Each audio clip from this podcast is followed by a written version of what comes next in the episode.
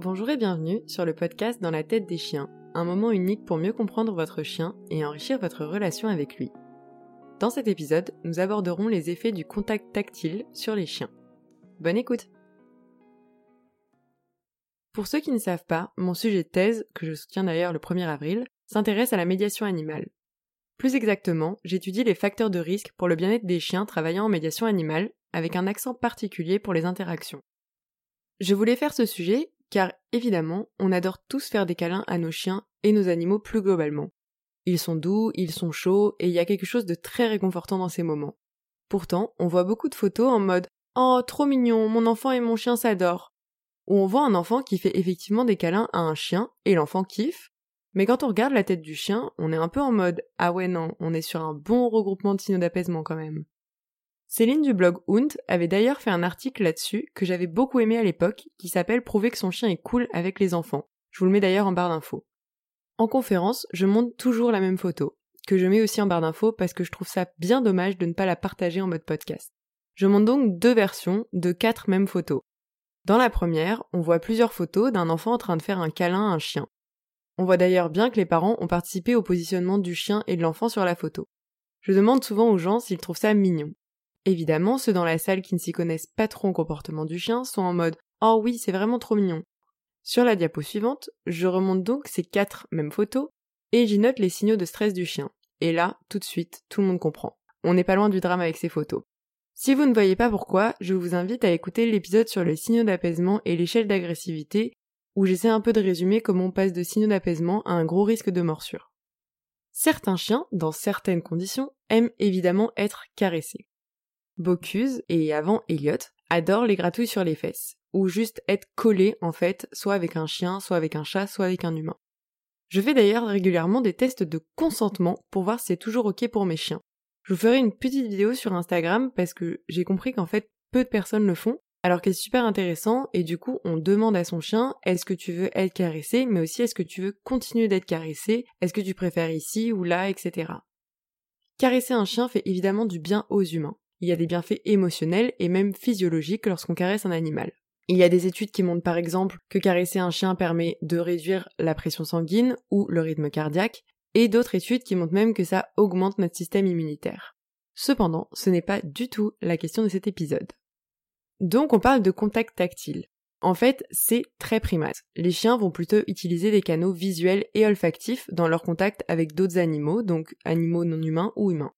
Les humains vont avoir tendance à initier le contact en touchant le chien, particulièrement d'ailleurs les personnes inconnues dans la rue. Certains chiens vont bien aimer ce contact, mais en vrai, la majorité va soit prendre sur elle, soit exprimer son mécontentement en grognant ou en aboyant. On a juste un chien qui exprime le fait de ne pas vouloir être touché par un inconnu.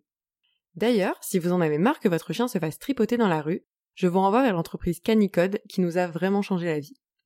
Donc chez les chiens, le tactile est quand même bien réservé à du contact affiliatif très proche, comme le grooming, donc se faire des papouilles entre eux, les rapports sexuels, les jeux, et des contacts un peu plus agonistiques tels que la baston. Avant tout ça, on a tous vu, si on a bien suivi les épisodes, que nos chiens vont plutôt faire une danse visuelle avant d'interagir directement. Ils se regardent, ils envoient des comportements pour dire soit qu'ils sont dans un bon mood et que l'interaction est ok, soit qu'ils ne sont pas à l'aise, soit pour repousser l'autre chien. S'ils sont tous les deux ok, ils vont se renifler, puis vont se toucher uniquement après. Comprenez alors là la violence d'arriver en frontal et de poser sa main sur la tête d'un chien qu'on ne connaît pas. Évidemment, les chiens avec environ plus de 30 000 ans de domestication ont appris à vivre dans des environnements humains et donc à interagir avec nous. C'est ce qu'on voit avec les effets positifs du langage adressé à l'animal, et sur les capacités des chiens par exemple à être attentifs à notre gestualité, au pointage ou on met nos yeux, etc. La plupart des chiens se sont donc habitués à apprécier ce contact humain. Il y a d'ailleurs des études qui montrent que le contact physique avec un humain va abaisser le niveau de stress des chiens, que ce soit dans des mesures physiologiques ou comportementales. Mais on est tous d'accord que ce n'est pas pareil d'être touché par son humain ou par des humains et une interaction calme qui respecte le consentement du chien ou une interaction plutôt menaçante où c'est l'humain qui décide.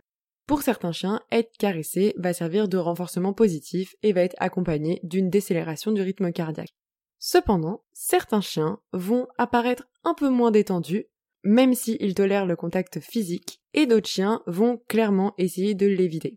Certains chiens vont d'ailleurs être réactifs à ce contact physique humain uniquement lorsque leur liberté de mouvement est restreinte ou quand on vient les intruser pendant qu'ils dorment ou qu'ils sont en train de se reposer. Et enfin, certains chiens vont montrer des signaux d'inconfort ou des signaux ambivalents ou de conflit dans des interactions avec des humains, quand surtout on vient toucher les différentes parties du corps.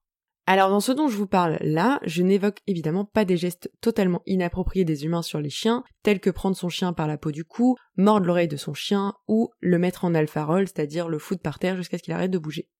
Cependant, on se rend compte que même en voulant bien faire, quelques études ont montré que les propriétaires de chiens ont du mal à reconnaître les signaux subtils de stress chez leurs chiens. Il est donc difficile pour certains humains de savoir quand une caresse fait du bien ou que le chien prend sur lui. Connaître les signaux des chiens et réussir à arrêter une interaction qui ne plaît pas au chien évite donc qu'on en arrive à une morsure ou tout simplement à un chien qui n'est pas bien dans sa peau. Je rappelle d'ailleurs que tous les moments qu'Ali nous convie avec notre chien doivent représenter un bénéfice mutuel, sinon ça risque de gâcher votre relation. D'ailleurs, en revenant sur cette idée de récompense ou de renforcement positif, je tiens à dire que la caresse n'est pas du tout un renforcement positif pour tous les chiens et que, au risque de mal faire, je vous conseille plutôt des récompenses à la voix ou avec de la bouffe comme des knackis ou du fromage pour être sûr que votre chien va être vraiment récompensé. Mais là encore, ça va dépendre des chiens et c'est en apprenant à observer votre chien que vous saurez ce qu'est une récompense ou une punition pour lui. Pour cet épisode, je vous ai donc fait une petite sélection de trois études de chercheuses sur justement l'effet de ce contact tactile sur les chiens. Et du coup, j'ai choisi de vous le montrer dans différents contextes pour aussi vous montrer que tout n'est pas tout noir ou tout blanc et que pour certains chiens ça va être bénéfique et pour d'autres ce ne sera pas adapté. La première étude, c'est donc une étude qui date de 2012 sur l'effet de la familiarité humain-chien sur les réponses comportementales au petting. Donc je risque de souvent dire petting, mais petting ça veut dire caresser. En réalité, cette étude regroupe trois recherches qui portaient tous sur 24 chiens de volontaires. Ces chiens étaient de races variées, avec des parcours de vie différents et aussi pour leur niveau d'éducation. Leur objectif était de voir si la familiarité entre l'homme et le chien avait une influence sur les réponses comportementales des chiens aux interactions tactiles. Leur hypothèse était que le fait de caresser certaines parties du corps du chien aurait un effet sur les réponses comportementales, avec des comportements redirigés, des activités de déplacement ainsi que des signaux d'apaisement. Je vous donne juste après les définitions de ces catégories. Leur deuxième hypothèse, c'est que la familiarité avec l'humain, le fait de caresser le chien autour de son poitrail et la réduction des formes de contraintes sont des conditions préalables à des interactions humain-chien agréables pour le chien.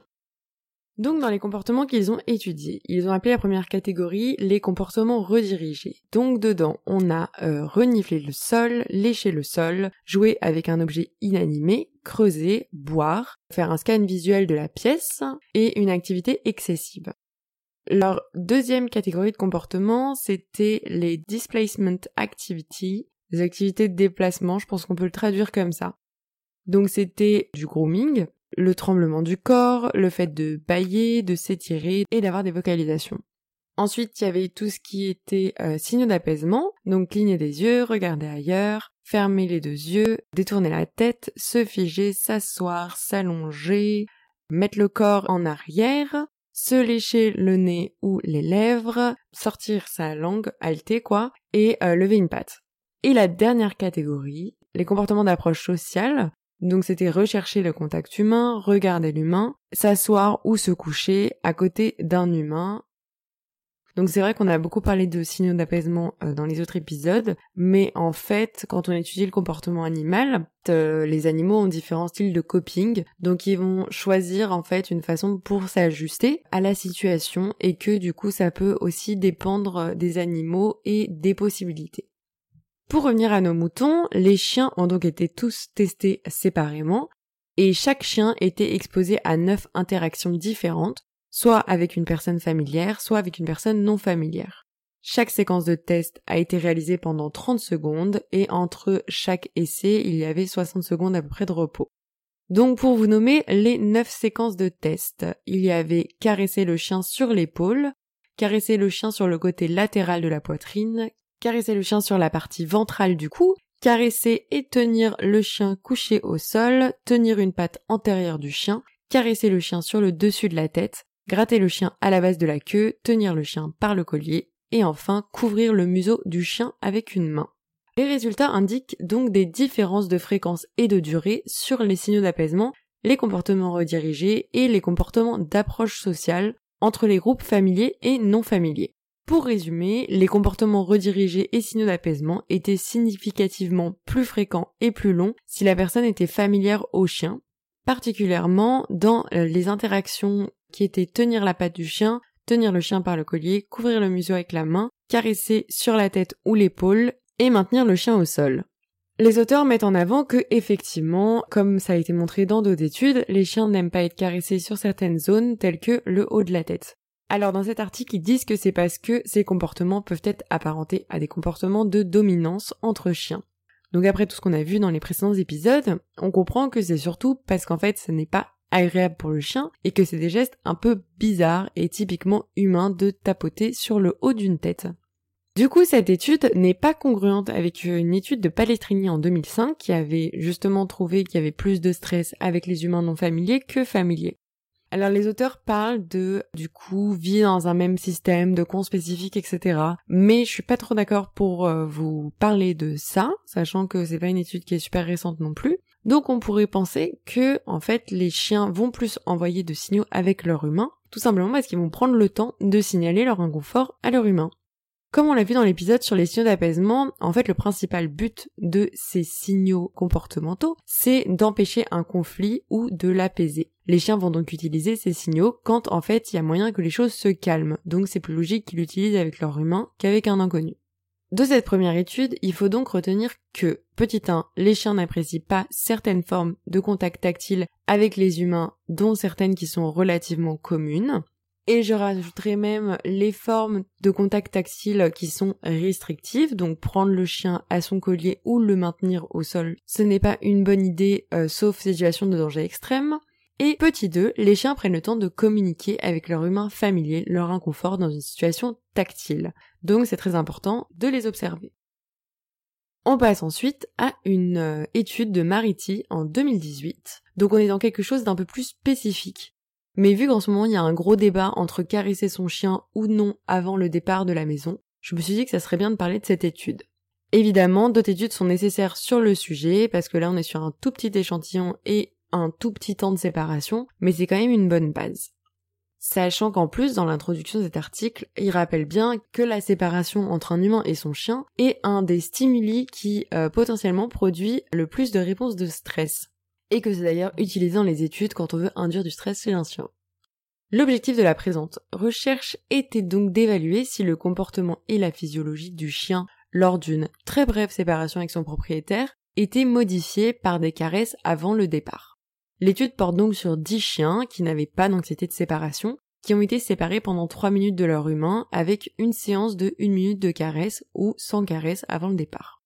Les comportements étaient codés en continu et la cortisol salivaire était prélevée 15 minutes après la séparation. Les résultats montrent que pendant les deux procédures, les chiens ont passé beaucoup de temps à chercher leur humain et qu'ils ne semblaient tout de même pas très stressés par la séparation. On avait des faibles niveaux de cortisol salivaire et une intensité et une fréquence relativement faible des signaux de stress. Cependant, lorsque les chiens ont été caressés avant la séparation, ils ont affiché des comportements plutôt de calme pendant une période plus longue en attendant le retour du propriétaire. Et leur fréquence cardiaque a montré une diminution marquée après ce test. Il faut donc retenir que ici, un humain qui caresse son chien avant une brève séparation peut avoir un effet positif pour le chien, le rendant plus calme pendant cette séparation. Et enfin, nous arrivons à la troisième étude, où cette fois on va parler d'une étude sur les chiens de refuge. L'étude a donc porté sur 55 chiens et l'objectif c'était d'évaluer l'effet de 15 minutes de caresse, donc avec un ou plusieurs volontaires. Les comportements et la fréquence cardiaque étaient enregistrés pendant toute la séance et le niveau de cortisol salivaire était évalué avant et après chaque séance. Les volontaires avaient évidemment des lignes directrices pour les interactions. Donc par exemple, dans le contact tactile approprié, on avait avancé doucement, caresser de la base du squelette vers le haut, gratter derrière les oreilles, gratter à la base de la queue, caresser gentiment la tête du chien, caresser le chien dans les zones où euh, il semblait prendre le plus de plaisir et évidemment éviter les zones indésirables, donc quand le chien se retire, quand on essaie de le toucher. Dans les interactions verbales appropriées, on avait donc être calme, parler doucement et parler au chien uniquement quand il est silencieux.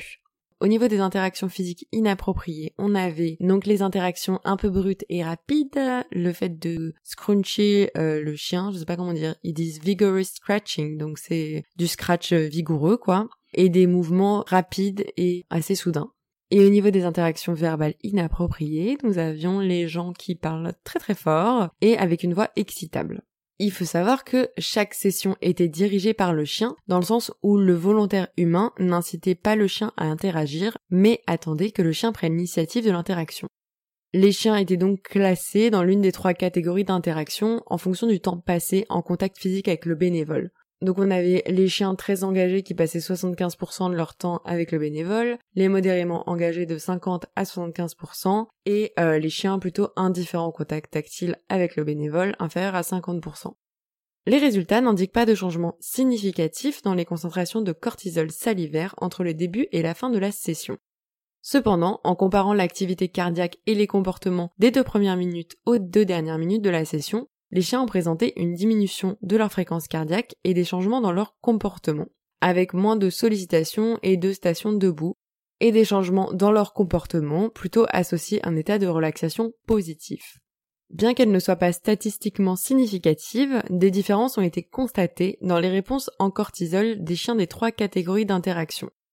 Il est intéressant de noter par exemple que euh, le niveau de cortisol augmentait chez les chiens qui ont passé le moins de temps en contact avec le volontaire, contrairement aux deux autres situations, ce qui peut montrer que certains chiens euh, n'ont effectivement pas besoin du contact avec l'humain et que ça va encore plus les stresser. Ce qui est donc à retenir de cette étude, c'est que oui, des interactions positives de seulement 15 minutes peuvent avoir un effet positif sur les chiens de refuge à condition que ceux-ci veuillent ces interactions. Il me semblait donc important de vous parler du contact tactile avec les chiens. Alors c'était pas forcément euh, l'épisode que je voulais faire à la rentrée, mais je remarque beaucoup de gens qui forcent le contact tactile avec euh, leurs chiens et des personnes inconnues, et je suis plutôt contre. Je vous ai donc présenté trois recherches qui traitent de sujets un peu différents, mais tous liés à ce contact tactile, pour bien vous montrer que, dans certains cas, pour certains chiens, le contact tactile est positif, pour d'autres, ça va solliciter du stress. Il faut donc retenir que les caresses peuvent être positives si elles sont adaptées. C'est-à-dire que si on n'arrive pas frontalement vers le chien, qu'on ne force pas l'interaction et qu'on gratte et qu'on caresse dans des endroits où le chien apprécie. Donc souvent plutôt au niveau des fesses que du haut de la tête. Il faut limiter tout ce qui est caresse restrictive. On le voit bien chez le veto quand on maintient un chien. D'ailleurs, faites du medical training avec vos chiens mais les chiens, quand ils sont bloqués dans leurs mouvements, vont avoir plus tendance à stresser que lorsqu'on leur laisse le choix. Donc c'est vraiment important de pas restreindre le chien dans un câlin, à moins que ce soit lui qui vienne se foutre sur vous pendant que vous êtes dans le canapé et qui vous fasse directement un câlin. Je terminerai cet épisode par l'importance de savoir observer son chien, qu'est-ce qu'il aime, qu'est-ce qu'il n'aime pas et comment vous pouvez vous adapter. Et je finirai d'ailleurs en vous rappelant qu'il faut éduquer les humains qui entrent en contact avec votre chien et ne pas hésiter à mettre un signe distinctif sur votre chien car ça peut aider votre chien s'il n'aime pas le contact avec les humains. Ça sert à rien de demander à son chien de prendre sur lui et ça sert à rien d'attendre que son chien commence à se déclencher sur les humains. J'espère que cet épisode n'était pas trop déconstruit. C'est un peu difficile pour moi de revenir dans le bain après, je sais pas, peut-être 3-4 mois sans avoir enregistré. N'hésitez pas à rejoindre le groupe Facebook privé dans la tête des chiens-podcast où je poste chaque épisode qui sort et à nous suivre sur Instagram pour voir mes mèmes pourris et surtout des photos de Bocuse en train de dormir dans des positions incongrues ou de faire des bisous avec mon chat. Si le podcast vous plaît, vous pouvez vous abonner et laisser 5 étoiles selon la plateforme sur laquelle vous êtes. En soi, ça ne change pas grand chose, mais ça me fait toujours plaisir. N'hésitez pas aussi à me proposer des sujets que vous aimeriez que j'aborde ou des gens que vous voudriez que j'invite pour mes futures interviews. Sur ce, je vous laisse, je vous souhaite une bonne journée et des caresses consenties à vos toutous.